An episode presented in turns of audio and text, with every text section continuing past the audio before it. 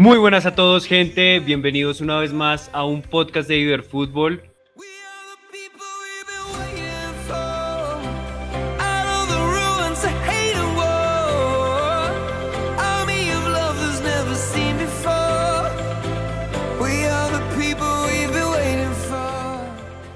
Un nuevo capítulo en el que vamos a concluir eh, esta, esta continuación de episodios sobre la Eurocopa. En este vamos a hacer un análisis final, un resumen, y para eso tengo hoy conmigo eh, a las dos personas que me acompañaron en la previa de los cuartos de final. Primero Santiago Camargo, ¿cómo estás Santiago? Bienvenido. Hola Dani, hola Sebas, ¿cómo están? Eh, pues nada, de nuevo, un gusto estar acá con ustedes, ¿cómo van? Muy bien, gracias por estar acá Santiago eh, para escuchar tu opinión sobre el tema de hoy. Sebastián Sánchez, ¿cómo estás? Hola Dani, ¿cómo vas? ¿Cómo vas Santi? Buenas tardes. Una vez más, pues gracias por la invitación. Listo, y entonces el día de hoy, gente, vamos a hacer como un pequeño resumen de lo que para nosotros fue la Eurocopa, eh, todo el torneo, cómo lo vivimos, qué partidos nos gustaron, algunos equipos que fueron revelación, otros que fueron más que todo decepción. Y para eso primero les hago una pregunta sencilla. Eh, ¿Disfrutaron la Eurocopa? ¿Qué les pareció esta Eurocopa? Eh, si quieres empieza tú, Santiago. como, ¿Qué te pareció esta Eurocopa? Bueno, sinceramente desde hace tiempo no veía un, torneo tan competitivo como este.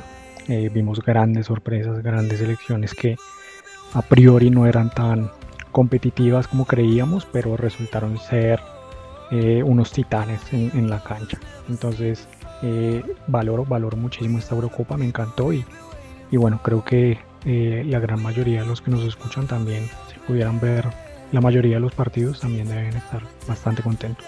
Sí, en general fue un torneo bastante interesante, bastante competitivo, con resultados que sorprendieron mucho. Sobre todo se criticó mucho al comienzo de que clasificaran cuatro mejores terceros, pero al final hubo como tres que clasificaron a cuartos de final, entonces también fueron esos la sorpresa. Sebastián, ¿tú, tú qué opinas de esta Eurocopa? Me gustó, la verdad, eh, creo yo que a nivel de competencia, creo yo que ha sido como una de las, de las mejores, ¿no? De las últimas pongámosle que tres, cuatro ediciones, una que otra sorpresa, pues que ha demostrado que algunas selecciones pues no es, no es como que lo pensamos, ¿no? No son invencibles. Eh, me gustó todo, lo único que sí no me gustó de la Euro fue el tema de, de cómo se llevó a cabo el tema de las sedes. Fue algo que pues no, no me gustó, no me, no me cautivó del todo, pero el resto estuvo fenomenal, la verdad.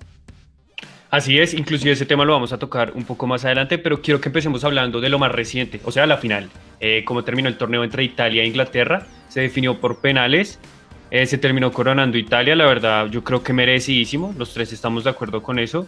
Eh, fue un partido, digamos que no fue la mejor final, pero sí fue un partido parejo. Eh, digamos, si lo comparamos con la Copa América, me parece que fue un partido más interesante. Y empecemos hablando de estos dos equipos, dos equipos que venían fuertes, sobre todo en el tema defensivo. Eran dos de los equipos menos goleados de todo el torneo. Y terminó ganando Italia por penales en un partido muy parejo. Eh, ¿Qué piensan de estas dos elecciones? ¿Qué piensan de la final? Santiago, eh, si quieres empieza tú diciendo tu opinión respecto a la final.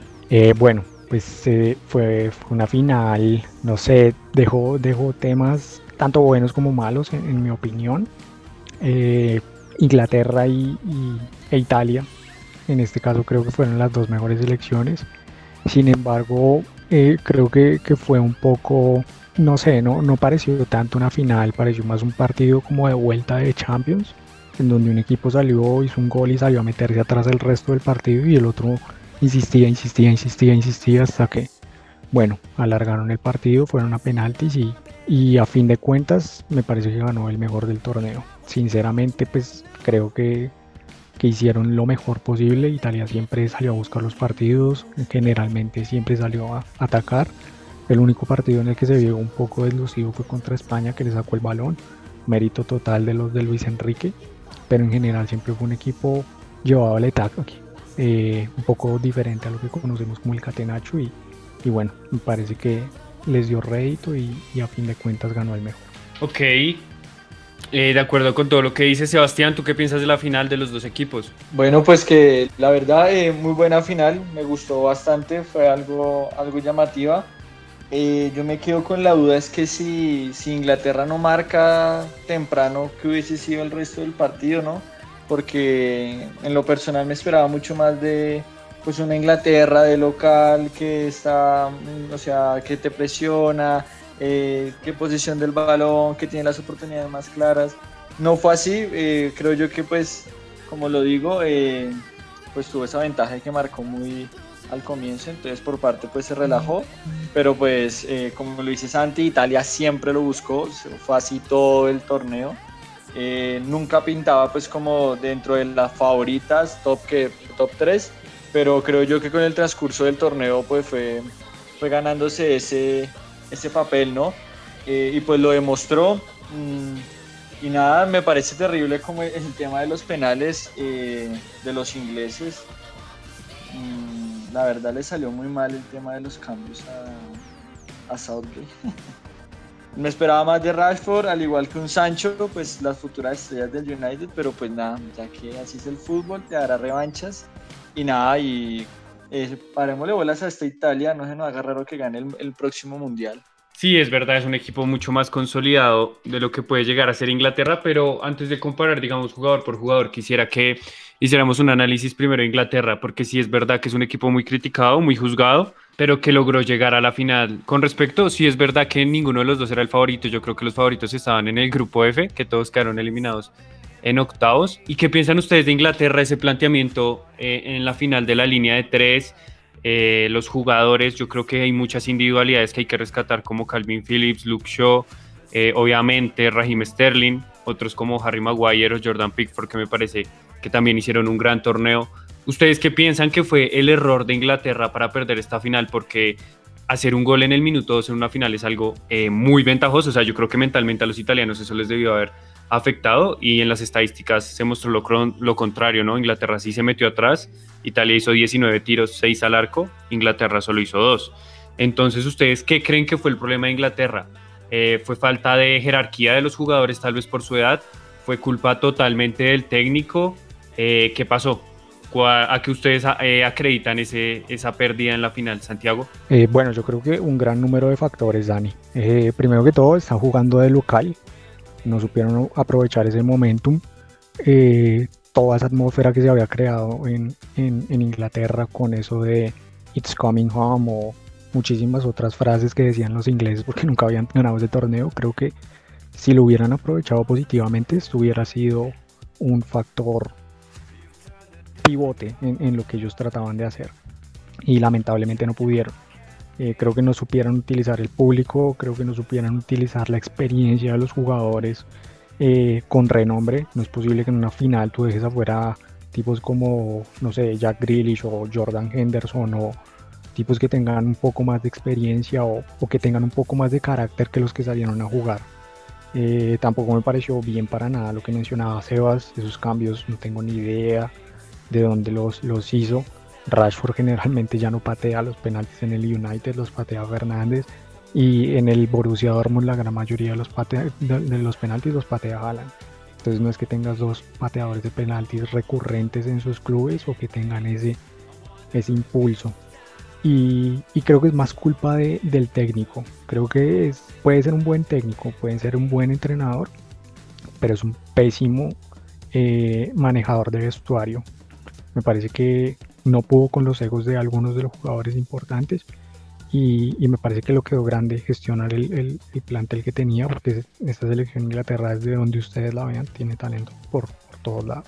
Sí, así es, inclusive eh, yo creo que si eh, le preguntáramos a los ingleses si se cumplieron las expectativas que se tenían al comienzo del torneo, yo creo que se lograron, porque es un equipo que la verdad no venía jugando tan bien y que era muy joven, pero al llegar a una final en tu casa también te queda esa sensación de, ay, ¿cuándo volveremos a tener este tipo de oportunidad? Eh, de acuerdo contigo eh, en el tema del técnico, sobre todo porque es que Inglaterra tiene muchos jugadores talentosos y muchos jóvenes. O sea, Foden se hizo una temporada con el Manchester City, prácticamente eh, casi ni jugó. Que tú puedes tener una gran temporada con tu club, pero bueno, en la selección es algo diferente.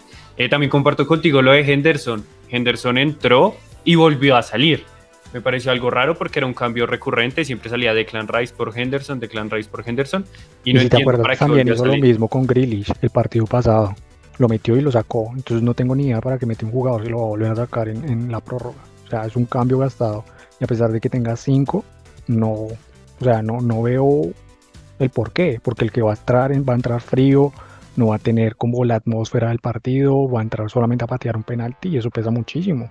Sí, lo de Grealish me acuerdo, eh, sé que lo metió, jugó como el primer tiempo extra y Inglaterra logró el gol, el gol ese penalti, que no era penalti y de una lo sacó, creo que metió a un, a un defensa. Y sí, fue raro, la verdad es raro porque, o sea, pareciera que estuviera jugando con Ucrania, ¿no? O sea, como un equipo muy débil que se quiere meter atrás. Y al final en los penales, que por cierto se hizo mucha polémica porque criticaron horrible allá en Inglaterra a Rashford, o bueno, no en Inglaterra en general, en redes sociales, a Rashford, a Sancho y a Saka por fallar los penaltis con cosas racistas y demás, que bueno, no quiero andar en el tema, pero pues sí fue bastante fuerte ese tema. Pero no entiendo por qué cobró Saka, o sea, es el jugador más joven del plantel, cuando podía cobrar fácilmente, no sé, un Grealish que entró, un Luke Shaw, Sterling que había sido el mejor de Inglaterra en todo el torneo, no cobró ningún penalti y yo creo que ahí también fue un poco fallo de los jugadores. ¿Tú qué piensas, Sebastián? A ver, pues que así como pues varios decimos que no nos gusta el tema de Southgate, creo yo que le rescato uno que otro partido. Eh, es cuestión, creo yo, que de saber plantear, porque el partido contra, contra Alemania, para mí todos los créditos se los llevó él, lo supo supo hacer el planteamiento que era, supo hacer los cambios en el tiempo que era, le rescato eso, pero creo yo que ya en el tema de la final sí, sí como que la verdad improvisó, por decirlo de esa manera, y, y pues le falló, la verdad creo yo que le falló, le falló ese, ese planteamiento. Esta selección de Inglaterra promete, tiene un, un, buen proyecto, pero la verdad no sé si Southgate sea el indicado para manejar ese proyecto. Ahora, pues es difícil porque, digamos, cada persona, cada parte del periodismo quiere que metan cierto jugador, ya sea Foden, Grealish, cual, el, el que sea, pero pues hay que tener en cuenta que, o sea, línea por línea, Inglaterra tiene gente de muchísimo nombre. Entonces, como que es difícil, digámoslo así, darle contentillo a pues a, ya sea jugadores, periodismo, lo que sea. El tema de, de los penales, pues sí, eh, incluso creo que Grizzly salió a, por Twitter, salió a decir que, que, él se sentía preparado, pero pues que respetaba la opinión de, de pues la decisión que había tomado el técnico respecto a los, a los que eligió para los cobros. Entonces de pronto lo que dice Santi es muy cierto, puede que internamente el man no sabe eh, pues manejar el tema del camerino o que haya cierta autoridad sobre pues sobre el manejo de este. Sí. De hecho para de hecho para contrastar un poquitico lo que dice Sebas, eh, Roy King, que es uno de los punditas ya en, Inglaterra, eh, en un programa que, que, ellos estaban diciendo, dijo que había faltado mucho carácter por, por ejemplo por, por jugadores como Luke Shaw o, o Jack Grealish, que debieron haber tomado ese penalti y debieron haberlo pateado. Y ahí fue cuando salió a decir Grealish que, que, efectivamente, que él había dicho que iba a patear el penalti, pero pues le dijeron que no y que ya lo tenían. Entonces eh, es más como para, como se dice, como para no justificarse él, sino como para dar un poquito de, de luz a, a, lo que sería la situación que estaba pasando como tal. Claro, y bueno, yo creo que aquí no es como de culpar a nadie en específico, sobre todo menos a Saka, que es el jugador más joven y que pues yo no sé, yo ya lo veía desde que iba a cobrar el penal que le iba a fallar. Eh, pero sí es verdad que yo creo que los jugadores también tienen que tomar la batuta en algún punto y decir, hey, eh, yo quiero cobrar este penalti, como por ejemplo lo hizo Luis Enrique, yo me acuerdo que se mostró un video en el que le preguntaba a cada uno, ¿quieres cobrar el penalti? ¿Quieres cobrar el penalti? Y así cada uno iba decidiendo. Pero bueno, ya es un tema que pasó. Ahora Italia. Italia no olvidemos que el primer tiempo también falló mucho en su juego. Eh, cometió varios errores. No tenía Espinazola, que tal vez había sido el mejor en el torneo del equipo. Eh, eh, ¿Ustedes qué piensan de Italia en la final? tal vez le faltó algo. Jorginho, por ejemplo, que era el volante central. no sé, ¿cómo vieron a Italia, Sebastián? Bueno, lo que tú dices es cierto, Dani, en el, en el primer tiempo, más que todos los primeros 15, 20 minutos como que le costó adaptarse al partido, como que tuvo un comienzo de partido un poco, un poco brusco, llamémoslo así, pues porque creo yo que lo mejor de Inglaterra se vio en los primeros 15 minutos de partido, entonces como que le costó adaptarse, ya después eh, empezó a recuperar ese terreno, la posición del balón, pero, pero la verdad en el primer tiempo, ya finalizando, mm, me faltó ese jugador en el medio que, que diera ideas en, el, en Italia, porque es que la verdad eh, el único juego ofensivo que se generó en el primer tiempo fue Chiesa. Incluso yo creo que todo el partido fue Federico Chiesa. La verdad era un jugador eh, diferente al resto a la hora de lo individual, de encarar, era el que más generaba, más volumen ofensivo te, pues te proponía. y la verdad me, esperé, me esperaba un poco más de, de otros jugadores de Italia, caso Inmóvil o Insigne, la verdad me esperaba mucho más, o sea, como para que acompañaran ese, ese ataque, pero pues ya creo yo que en el segundo tiempo eh, Italia se dio cuenta que pues manejándole el partido en ciertas zonas del campo a Inglaterra podía ganarlo.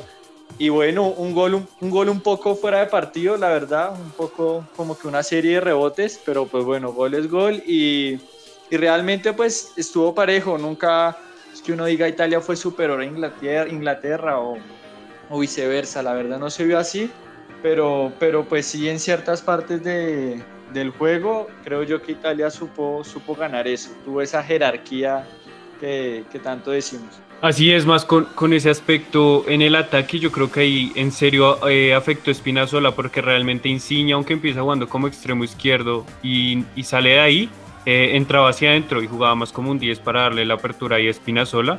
Y a él le gusta jugar mucho, mucho por el centro. Yo creo que también eh, eso hizo falta. ¿Y tú qué piensas, Santiago? Sí, comparto, comparto con ustedes. Creo que el, primer tiempo fue un primer tiempo eh, algo tedioso para, Italia. Le quitaron el balón un poco, le hicieron el juego un poco más brusco, muchas faltas en la mitad de la cancha. De hecho, Jorginho eh, siente como, como algo lo tienen que atender, casi se va el partido, no sé si se acuerdan. Y de ahí en adelante comenzó a jugar muchísimo más simple, antes estaba tratando de avanzar más con el balón, romper un poco más de atrás, pero desde ahí comenzó a jugar un poco más más a los pases a los laterales y eso, y de pronto eso hizo que, que el partido se tornara un poco más lento para, para, Italia. Lo que dice Sebas es verdad, aquí esa fue prácticamente todo el ataque de, de la selección. Eh, casi todo, todo, todo lo que se generaba, se generaba en sus pies. Eh, Insigne tuvo un partido horrible, probablemente por lo que dices Dani, que, que le gusta más tirarse al medio. Eh, no me parece que haya como definido bien las, las, las situaciones que tenía. Eh, quizá un poquitico más de cabeza fría en esas situaciones le hubieran ayudado más, pero en general, en líneas generales, muy muy bien Italia. Eh, si se fijan, jugadores con jerarquía son los que hacen la diferencia al final. Eh, el caso de Bonucci o el caso de Chiellini con esa falta a Saka que fue como tan comentada y, y tan vista en redes de, de, tantas, de tantos memes.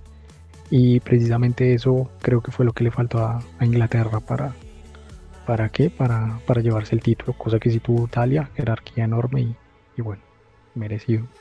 Así es, y hablando de, Jorge, de Jorginho, se está comentando, eh, así, eh, sí Sebas, ¿y vas a comentar algo más de, de este tema? Qué pena interrumpirlo, Dani. Eh, algo que me quedó con lo de Santi es, es el tema de la jerarquía, weón.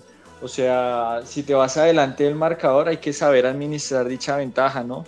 Caso, caso miremos pues, el tema de la Copa América. Creo yo que Argentina llegó una vez y ya, eso fue lo que, pues, lo que hizo durante todo el partido y el resto fue administrar esa ventaja. Eh, ser canchero, creo yo que Inglaterra le, le, faltó fue eso. Y pues en parte sea pues porque esta plantilla en ciertas zonas es joven. Entonces creo yo que eso también le, le costó mucho a los ingleses. Sí, de acuerdo contigo, inclusive Inglaterra yo creo que aguantó bien, o sea, si, si nos ponemos a pensar, el gol llegó por un tiro de esquina, un rebote todo raro, pero sí, haciendo como la similitud con Argentina, yo creo que aguantó bien, pero sí, o sea, después en el tiempo extra en los penales, eh, yo creo que se notó la falta de jerarquía. Eh, Santiago. Eh, sí, pero, pero digamos que esa gran diferencia es que Argentina supo, como dice Sebas, ser canchero y manejó esa diferencia en la mitad de la cancha cortando mucho, eh, fastidiando al rival, eh, peloteando, etc. En cambio Inglaterra dio todo el control del, del balón y de, del espacio a, a, Italia, porque Italia ya estaba llegando muchísimo antes. Entonces creo que, creo que comentábamos alguna vez que, que en ese partido que, que, Italia como tal no estaba llegando, no estaba generando nada y todo estaba generándose por, por Chiesa. E incluso en el segundo tiempo cuando él sale, Italia seguía generando. Y eso no es virtud de los italianos, porque la virtud como tal la tenían en Chiesa, que lamentablemente salió sustituido. Es un demérito exclusivo de Inglaterra que le cedió absolutamente todo el espacio. Y creo que de ahí parte el error, que a pesar de que el gol haya sido una porquería, un rebote o lo que ustedes quieran, Inglaterra se dio todo el espacio y ahí es a donde realmente debería ir el análisis. A que ellos no hicieron lo necesario para ganar, como Argentina, digamos, si lo pudo haber hecho acá en la Copa América. Ok, sí, Eh, de acuerdo, Sebastián, Inglaterra jugó mucho más cerca del arquero, tal vez de, la manera en la que trató de mantener el resultado Argentina. Y ahora, vuelvo a preguntar el tema de Jorginho. Mucha gente dice que puede estar eh, nominado a ganar el balón de oro. ¿Ustedes qué creen? Campeón de Champions y campeón de, de Eurocopa, siendo titular en las dos. ¿Qué piensan de eso? Eh, Santiago, ¿tú qué piensas? Pues no sé si le alcanza, la verdad. No, no sé si le alcanza para, para tener este honor, ¿no? Igual lo que yo siempre he dicho, o sea, un premio individual en, un juego colectivo es una estupidez enorme porque tú no ganas solo un partido o no ganas solo un título.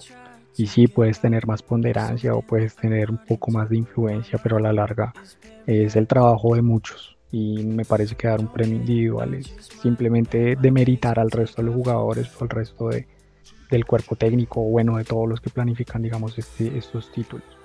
Otra cosa, otra cosa que me parece una incongruencia es que si bien se lo están dando al mejor jugador, los títulos no deberían de importar generalmente siempre se hablan de este tipo de cosas cuando un jugador gana Champions o gana Mundial o gana Eurocopa o Copa América. Por eso Messi ahorita, si ustedes se dan cuenta, otra vez está como tal ahí seleccionado en el Barón de Oro, a pesar de no haber tenido la mejor temporada con el Barcelona y haber salido de todo. Entonces, pues no, no sé si, o sea, no, no, opino mucho del tema porque la verdad el, premio como tal el Balón de Oro no es que me, me parezca muy justo que digamos. Sí, es verdad, igual digamos, con el tema de Messi, eh, yo también pienso lo mismo que tú, los, los, los triunfos grupales no deberían contar tanto para, digamos, para estar candidato al balón de oro, pero lo hemos visto tanto, digamos, con Cristiano, con Messi en algunos premios que han ganado que sí son relevantes. Igual yo creo que es eh, el perfecto como contraste de las dos, es decir, ser importante en la obtención del título y obtenerlo, pero también ser, ser relevante.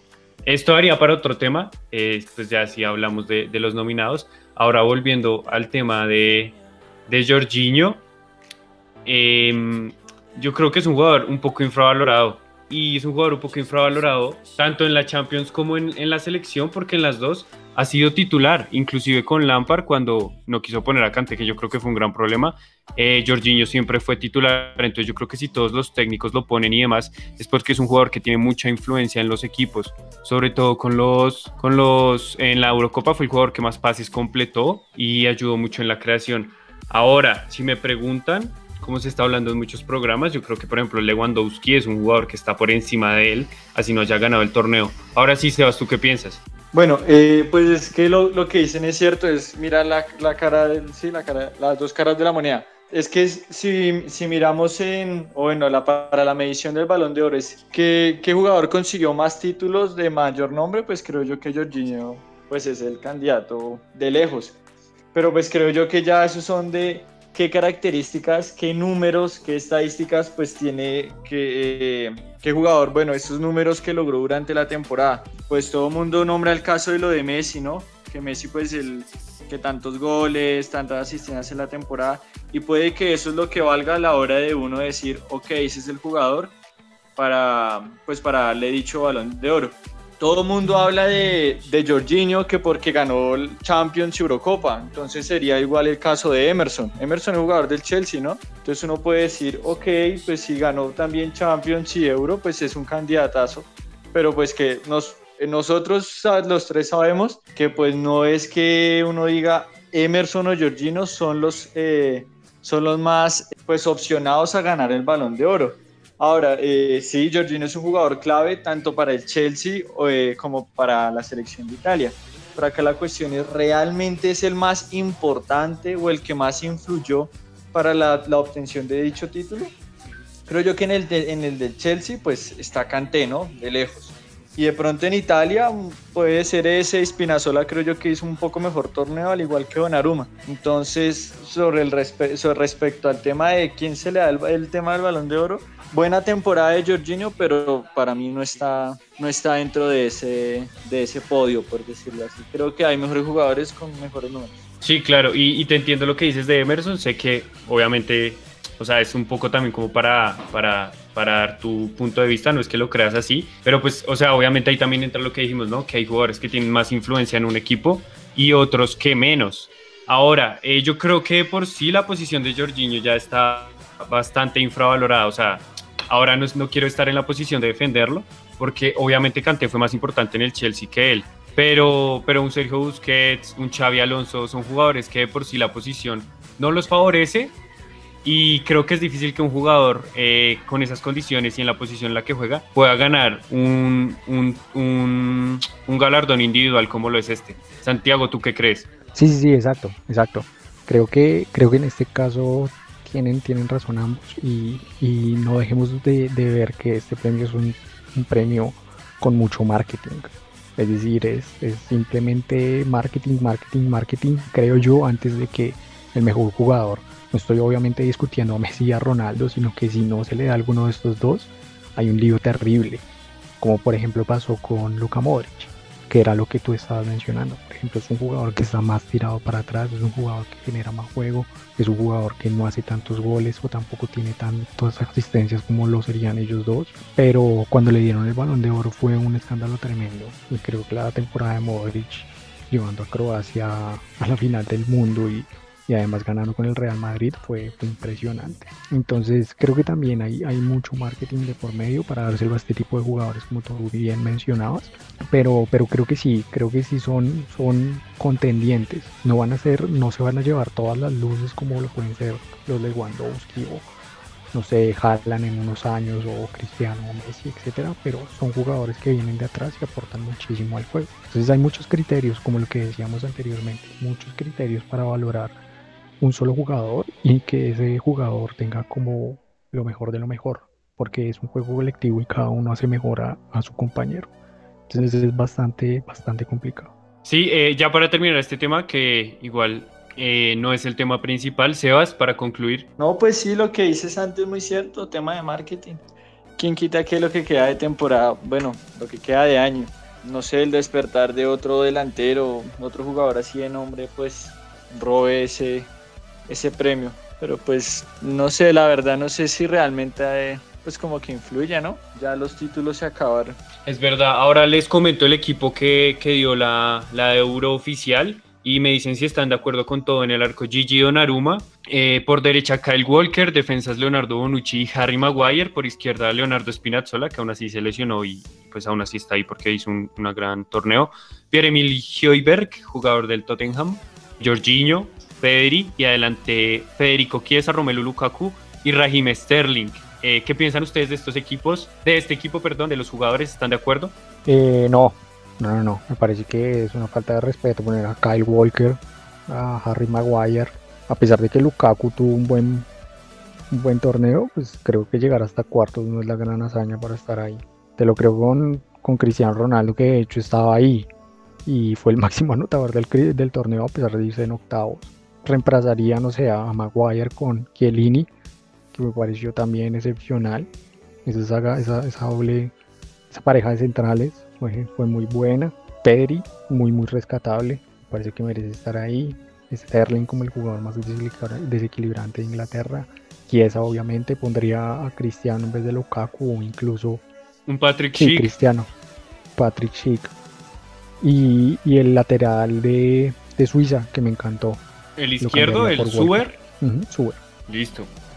Eh, eh, yo estoy de acuerdo contigo, eh, sobre todo, bueno, con Kyle Walker. Pondría a Maekle de Dinamarca o al que tú dices Suber, que fue el mayor asistidor del torneo.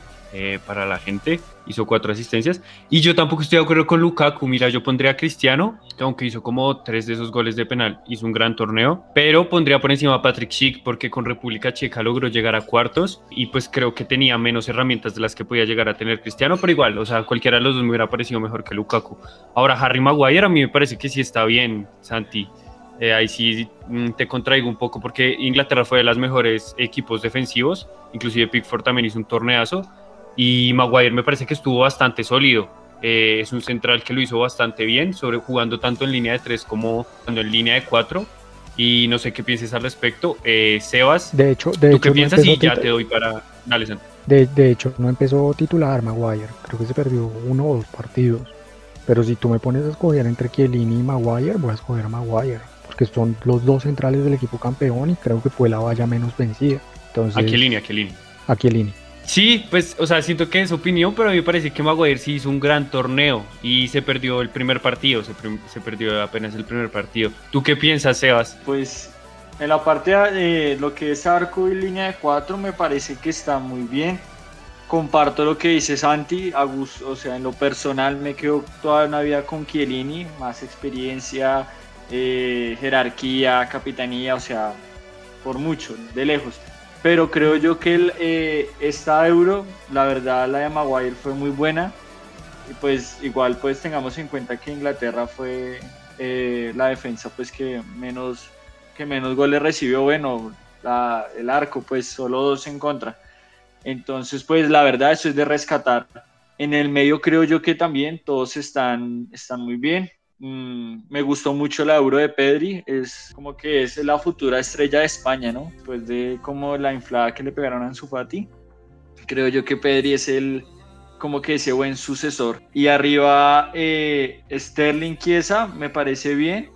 Y pues a mí me gusta mucho Lukaku, creo yo que influye en un, en un muy, en, en juego colectivo influye mucho, pero pues no, la verdad para mí no está para estar dentro del, dentro del 11 eh, me quedo con un Patrick Chick, me gustó muchísimo la, eh, Euro que hizo, la verdad es un, o sea, no sé por qué no está en un equipo súper grande, me gustó mucho, no, no sabía mucho de él realmente y, me dejó con muy buenas sensaciones. Sí, de acuerdo. Ahora muchachos, ya para ir concluyendo, quiero que me digan primero eh, algo de excepción, un equipo, un momento, un jugador pero si quieren puede ser un equipo, un equipo de excepción para ustedes del torneo. Empecemos si quieres con Santiago.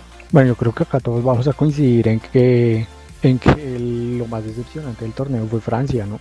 Las luces que teníamos todos en Francia con, con ese equipazo que tenían era, era impresionante.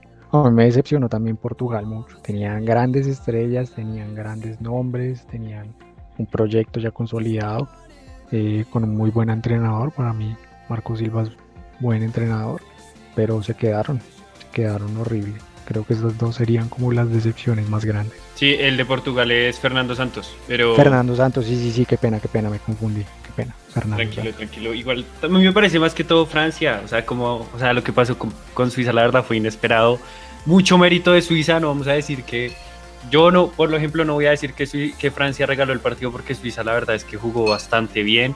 Eh, lo que hablamos de Suber, Santiago, gran jugador de fútbol, le hizo una asistencia en el primer gol, no acuerdo, a Seferovic, que es que Lapor se equivocó, sí, pero me parece un gran jugador. Eh, Sebastián, ¿tú cuál crees? ¿Estás de acuerdo con nosotros en que es Francia o se lo das más a Portugal, tal vez a Alemania? Eh, es que hay varias, la verdad, o sea, digamos en lo personal, yo siempre he dicho que para todo el boom que tuvo en su caso Bélgica, yo siempre dije, estos manes deben de mínimo final, deben jugarse una final. Eh, pero mire que, no, mire que no, o sea, y por eso digo, en lo personal, yo siempre le exijo mucho a esa selección y siempre se queda ahí a puertas de, de no, de nada. Entonces, la verdad, eh, pues en, lo personal, Bélgica me esperaba más de Portugal, creo yo que, o sea, durante la última década, creo yo que esta es la Portugal más completa, línea por línea, los jugadores que tienen en los clubes en los que están. Eh, también una decepción, pues porque eh, más allá de quien lo elimina, por el fixture, cosas así, es por el juego que entrega. Y la verdad la vi bastante floja. Por ahí decías que un jugador sobrevalorado, mm, Bruno Fernández para mí se lleva ese, ese premio, ese galardón. No sé si por el, estilo de juego de la selección, por, por ciertas cosas, pero por la temporada que venía haciendo en el United me esperaba mucho más de ese, de ese jugador. Y sorpresas, yo me quedo con Dinamarca y España. España nunca estaba dentro de la favorita, siempre recibió críticas, pero creo yo que España fue de menos a más. Eh, se quedó a puertas de nada. Luis Enrique para mí el técnico de la Euro. Y Dinamarca, nosotros sabemos que es una buena selección, que, buena, que juega bien al fútbol, pero pues uno antes de iniciar una Euro nunca la veía dentro de las cuatro semifinalistas y, se fue jugando bien, que es lo que pues uno más le rescata. Y jugador sorpresa, de pronto el tema de Patrick Chick me gusta mucho, me gustó mucho. sí, sí, sí. Eh, ya, ya ahorita hablamos de, jugador sorpresa y demás. Mm, lo de Bélgica, se me había olvidado Bélgica. Bélgica, yo lo dije el podcast pasado, Bélgica tiene una generación que ya se va a acabar y no va a ganar nada. Y alguno de ustedes nos dijo, no, se parece como a la de Colombia. Entonces es, es verdad, o sea, ¿qué le pasó a Bélgica? Era una selección que sí, tal vez Hazard no venía de su mejor temporada, eh, de Bruin estuvo lesionado al comienzo de la temporada, no sé qué pasó, pero era un equipo que uno veía como candidato, sobre todo porque tiene mucha jerarquía. Eh, el tema de Francia, hablando de jugadores, yo creo que decepción, yo creo que el que más decepcionó, aunque Bruno Fernández hizo un torneo bastante malo, fue Mbappé. Mbappé realmente no hizo ni un gol y jugó todos los minutos de todos los partidos. Eh, es un jugador joven, pero falló el penalti también más, o sea, el más importante para la selección. Me parece un jugador que decepcionó bastante. Y, y sí, yo me quedaría con Francia. Ahora, Santiago, ¿quieres agregar más de esto? De esto que estamos hablando de decepción. Sí, yo, yo, me sumo, yo me sumo completamente con Bruno Fernández. O sea, el hype que tenía, como llegaba, eh, que jugó los dos primeros partidos y después lo sentaron. O sea, es, es bastante fuerte con, con, con, relación a lo que venía haciendo en el United. Y, completamente de acuerdo también con Mbappé, que fue lamentable, lamentable la, la, Eurocopa de Kylian. Pero yo rescato lo positivo y es que es un jugador que se estaba yendo, o sea, estaba agrandándose un poco más de la cuenta para lo que ha ganado y para, para la edad que tiene. Yo creo que esto es un bajón a tierra que necesitaba tener para, para enfocarse nuevamente. Que de hecho, incluso en la selección francesa y, y en el Paris Saint Germain hablaban de, de, ese tipo de conducta que ya venía manejando y, y creo que esto es un, baldado de humildad que le puede caer muy muy bien. Eh, sí, Sebas, ¿tú qué piensas? No, sí, lo que dice, eh, lo que dice Santi es cierto. Puede que pues esta selección francesa, llamémosla en general, eh, no sé, estaba en una, la teníamos, como me explico? Como, pues bueno, estaba sobre las nubes, muy sobrevalorada, llamémosla así. Entonces como que fue, fue un bajón a la tierra súper feo y, y pues creo yo que Sí, lo de Mbappé fatal, pero pues creo yo que en general toda esta selección se lleva un golpe de aprendizaje bravo, bravo, bravo. Pues de cara a, lo que, igual Francia lo que le queda es plantilla, lo que le quedan son torneos. Y pues nada, pero pues sí, uno espera un poco más de un Mbappé, un Hazard, Bruno, un Depay incluso. Y otro uno que otro nombre que a uno se le escapa. Así es. Bueno, a mí Fernando Santos es un técnico que no me gusta hablando de Portugal. Pero bueno, ahora hablemos de, de jugadores, de equipos revelación. Hay varios, hay varios por elegir porque si hubo varios favoritos que quedaron eliminados es porque varios eh, sorpresas llegaron a fases finales. ¿Ustedes a quién le dan ese galardón de, de revelación de la Eurocopa? Yo se lo voy a Inglaterra. Yo se lo voy a Inglaterra. La verdad, yo no, no pensé nunca que Inglaterra fuera a llegar tan lejos. No le ponía cuartos como, como mucho, a pesar de que tenía una buena generación, tenía jugadores jóvenes pero si te fijas en las casas de las apuestas, nadie daba a Inglaterra como por lo menos en un podio o en el lote que, que iba a competir así cara a cara por, por el torneo. Creo que, creo que Inglaterra se lleva ese gran honor. Y un equipo que me sorprendió gratamente y, me pareció increíble fue Suiza. Suiza me gustó muchísimo, se despidió como los grandes, eh, perdiendo por penales. Fue el equipo que, que derrotó a Francia con una jerarquía también impresionante, no tengo ni idea cómo levantaron ese 3-1. Y, no, muy buenas sensaciones, muy buenos jugadores y creo que esos dos equipos son para mí las revelaciones. Que sinceramente a pesar de que Inglaterra fuera, fuera finalista, nadie lo veía ahí. Yo creo que si hacemos una encuesta, no creo que mucha gente lo pusiera ahí. Otra cosa que, que, que quiero sumarme un momentico acá, no sé si lo vamos a discutir después, si no lo vamos a hacer, pues como para para decirlo, lo que decía Sebas al principio, las localías me parecieron un asco también. Y creo que si no hubiera sido por esas localías, Inglaterra se hubiera despedido en cuartos otra vez. Porque que juegues como 5 de 6 partidos y no estoy mal de local es algo bastante desequilibrado en mi opinión. Así es, eh, bueno, Inglaterra, Inglaterra, sí, o sea, yo creo que sí era más favorita tal vez de lo que pensábamos, eh, inclusive en, las apuestas también estaba entre las más favoritas, pero porque cuando los programas de apuestas y eso hacen eso, pues analizan muchas cosas estadísticas, el tema de la localía, que tal vez nosotros no tuvimos en cuenta, tal vez en solo basarnos en, cómo juega el equipo. Ahora, Sebastián, ¿tú qué piensas? Una cosita, pero estaba cuarto, estaba cuarto en cuarto o quinto, no recuerdo, estaba Portugal, Bélgica, Francia, no en ese orden, pero sí eran como los más importantes. Eh, sí, pues, o sea, yo lo dije en otro podcast que por el que por el que menos pagaban que tú dieras campeón era, era Francia y le seguía Inglaterra y Portugal, pero pues claro, o sea, supongo que cambiará de acuerdo a la casa o, donde uno mire. Igual, igual sí, o sea, es súper sorpresa lo que pasó con Inglaterra porque no era una selección que estaba jugando bien. Sebastián, ¿tú qué piensas? No, pues como lo dije anteriormente, creo yo que la sorpresa se la lleva España e Inglaterra, eh, España y Dinamarca, porque España no era la que o sea, dejando a un lado el nombre y la historia, España no, no convencía a nadie, venía con una plantilla sin gente sin renombre, eh, venía que por lo de Ramos, la polémica, bueno, cosas así. Pero creo yo que, como lo dije ahorita, fue de menos a más, empezó un poco floja, pero, pero como poco a poco fue consolidando ese juego, eh, incluso creo yo que para las semifinales España neutralizó muy bien a, pues a la campeona, ¿no? pero pues nada, se quedó a puertas de, de, los penales.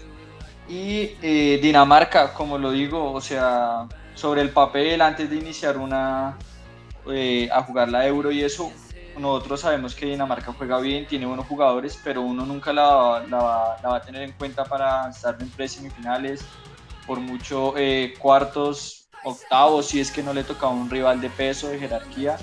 Creo yo que supieron manejar muy bien el tema de lo de, de lo de Eriksen y, sorprendió, la verdad para mí me sorprendió mucho. El caso de Inglaterra, sí, fatal, o sea, con Dani una vez lo discutimos, que es que no, pues es que este torneo fue dividido en varias sedes, varias ciudades, pero pues es que de siete partidos, seis lo juegas en tu casa, no, o sea, entonces eh, Italia y Roma tuvo Italia, Italia perfectamente le hubiesen hecho el mismo fixture, o España en Sevilla, pero no, la verdad la única selección con la que lo hicieron fue con Inglaterra que si es coincidencia o cosas así, la verdad no, no me pareció, me hubiese gustado en un estadio pues neutral, pero bueno, las cosas del fútbol y ganó el mejor. Así es, eh, revelación yo también doy a Dinamarca porque inclusive empezó con todo el tema de Eriksen lesionado, que luego eso ayudó a que entrara, bueno, ayudó lamentablemente a que se lesionara Eriksen, hizo que Damsgaard entrara y para mí lo doy la revelación del torneo a Damsgaard, que le hizo un golazo a Inglaterra, por cierto, en Wembley, y también eso ayudó a que pues todo, todo el torneo los daneses llenaran, que también jugaron toda la fase de grupos en casa, pero llenaran el estadio, llenaran el estadio. Eso fue muy bonito, un gran equipo de Dinamarca con Poulsen, con el poderoso Braithwaite, eh, yo doy a ellos eh, favoritos. Ahora con el tema de Inglaterra, yo estuve investigando y demás a ver qué pasó, por qué se dio eso así. Desde 2017 pues se propuso que la Eurocopa 2020 se hiciera así con varias sedes. Lo propuso Platini, que en su momento todavía no se había demostrado todo el tema de corrupción y eso que después le trajo muchos problemas y lo propuso así, habían 13 países, hubo varios que se salieron del torneo y lo que se hizo fue que a esos países que se salieron se los dieron a Inglaterra. Entonces ya desde 2017 se sabía que la semifinal y la final iban a ser en Inglaterra. Entonces, injusto, es injusto, ¿por qué? Porque hay selecciones que tuvieron que viajar muchos kilómetros. Santiago, tú que hablabas tanto de Suiza, no sé si sabías, pero Suiza fue la selección que más tuvo que viajar, no solo de, en las fases finales, sino en la fase de grupos, viajó muchísimos kilómetros. Ahora que Inglaterra juegue en casa, pues esos son así todos los torneos. En 2016 Francia jugó todo el torneo en casa y llegó a la final. Eh, yo creo que el problema es porque las otras selecciones tienen que recorrer largas distancias. Ahora que Inglaterra juega en casa, pues eh, en todas las Eurocopas siempre ha habido un, un local. ¿Quieren agregar algo más de este tema? Porque ya, ya con esto terminamos el podcast, muchachos. No, pues Dani, la discusión no es esa. O sea, claramente para un torneo siempre va a haber un local, eso es obvio. Pero para esta edición, como se presentó, como, como dieron la propuesta distinta y toda esa cosa, pues uno espera que, o sea, que cada país, cada equipo, pues como tú dices, yo no lo veo por el tema de que tantos países estuvo, tantas distancias recorrió, sino pues porque, o sea, creo yo que cada país tuvo sus ciertos límites eh, partidos de local, pues que, que, sea equitativo, algo pues justo, eh, que se influyó en el juego, yo creo que en algunos partidos sí, pero pues, pues es eso, como uno queda como pues miércoles. Eh, Alemania tuvo a Múnich, pues Alemania porque no hubo todos de local, cosas así. Tú dices que el fixture ya estaba montado desde, mucho antes, pero pues seguramente van a decir, ok, que Inglaterra quede en estos, pues porque se le va a cruzar todos de local, o cosas así, si me hago entender. Pues porque si Inglaterra quedaba segunda de su grupo, nunca iba a tener ese fixture. Pero pues yo no creo que vayan a dejar a Inglaterra segunda en su grupo. Pero pues bueno, Ya igual, de todas formas, al presidente de la UEFA no le gustó la idea, fatal, ya confirmó Alemania como la próxima sede y ya así se va a quedar. Y creo yo que es lo mejor, tener una sola sede. Claro, es que, es que siempre ha sido así y, y inclusive no hay debate porque estoy de acuerdo contigo, o sea, es injusto, pero, o sea, aclaro que no es injusto porque porque Inglaterra haya jugado 6 de 7 partidos que le dicen como, uy, ¿por qué jugó 6 de 7? O sea, eh, lo que dije, Francia en la última Eurocopa jugó 7 de 7 en su casa. ¿Sí? El problema es que hay otros equipos que tuvieron que recorrer largas distancias. Ahora, eh, no sé si tal vez dices que eso estuvo planeado, que tal vez eso es, un poco como de, de que se planeó desde antes para beneficiar a Inglaterra. La verdad yo no lo creo así. Creo que todo eso se habla, se tiene que hablar con los países, se tiene que acordar con los países y, yo creo que fueron las conclusiones de mucho análisis. No sé qué piense Santiago para concluir este tema. Sí, pues la verdad, muy mal manejado, no tanto por la localidad, porque pues en general siempre hay un local y pues ese local tiene cierto tipo de ventaja en, en cuanto a, a, la competitividad del torneo, a, a toda la realización, etcétera. Pero sí muy mal gestionado con lo de las distancias que esos tienen. Entonces me pareció horrible porque generalmente cuando tienes un solo país te evitas eso Simplemente pones cierto tipo de equipos eh, por zonas, en una zona norte, en una zona sur, lo que sea, y precisamente para, para evitar eso. Y no pasó esta vez. Y esa carga de viajes, esa carga de, todo ese tipo de cosas, eso afecta un montón. Entonces sí me parece muy, muy, muy injusto desde esa parte. Eh, la localidad como tal ya sabemos que siempre se va a dar, pero, pero pues me pareció muy mal gestionado. Listo muchachos, entonces con esto acabamos este como el recuento de todo lo que fue la Eurocopa para nosotros, este resumen. Gracias por estar acá. Surgieron varios debates que no sé, o sea, no sé si se, se vuelvan a dar bastante interesantes. El tema del balón de oro, el tema, tal vez yo, yo tendría un debate con ustedes del tema de Portugal, el tema de Bruno Fernández, eh, no sé, el tema de Inglaterra también. Pero pues ojalá se dé para otra cosa, ya más tranquilos, menos como todo eh, como preparado para, para que fuera un resumen y ya. Pero gracias por venir, Santiago. No, Dani, con muchísimo gusto y, gracias por la invitación nuevamente. Gracias, gracias también a Sebas. Sí, sí, sí. Eh, Sebastián, por cierto, muchas gracias. No, Dani, a ti, a ti, a ti por la invitación, a Santi, eh, pues siempre agradecido por esto, por las invitaciones y qué bueno pues hablar de lo que más nos gusta, ¿no? Que es el fútbol. Sí, y ojalá dentro de totalmente. poco... Santiago, ¿ibas a decir algo? No, no, no, que totalmente, que totalmente. Con lo del fútbol, que a tanto nos apasiona. Sí, sí, se va siempre ese mensaje muy interesante, muy bacano. Ojalá dentro de poco podamos volver a hacer un podcast de esos que hablamos de cualquier tema, si se generan debates bastante, bastante contrapuestos, porque aunque no, no haya aparecido en los últimos podcasts, tenemos ideas bastante contrarias en muchos temas.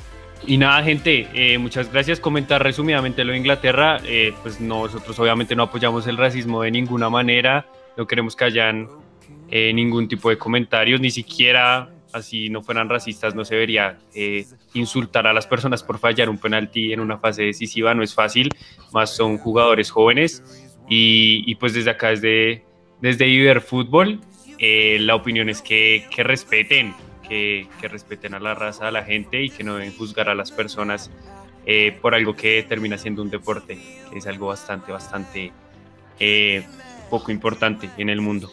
Entonces, muchas gracias gente y hasta luego, nos estamos viendo.